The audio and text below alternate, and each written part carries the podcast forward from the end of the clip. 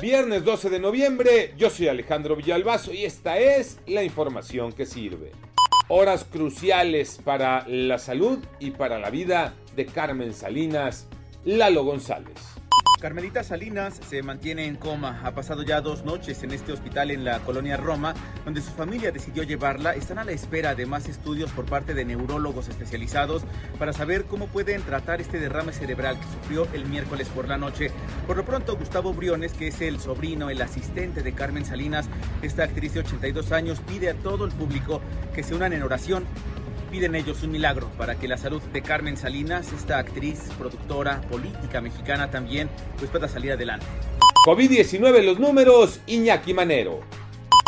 Muchas gracias Alex. Llevamos tres días consecutivos con más de 3.000 contagios y más de 250 personas fallecidas en 24 horas.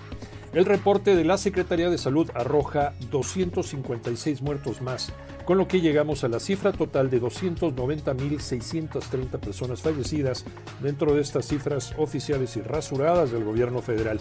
Hubo 3.493 nuevos contagios y ya alcanzamos 3.838.308 casos positivos de SARS-CoV-2.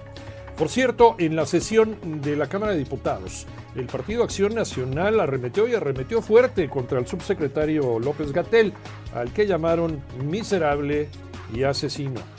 A seguirse cuidando y a vacunarse. Tengo miedo. La selección juega hoy contra Estados Unidos.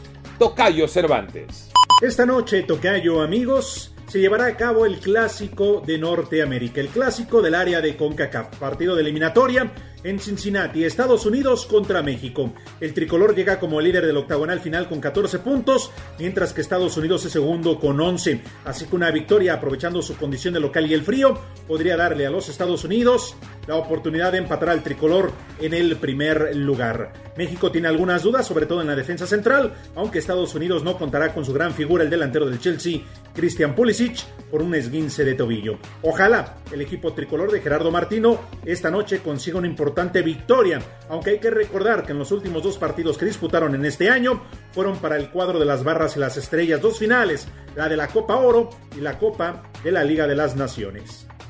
Yo soy Alejandro Villalbazo, nos escuchamos como todos los días de 6 a 10 de la mañana, 88.9 y en digital, a través de iHeartRadio. Pásenla bien, muy bien, donde quiera que estén.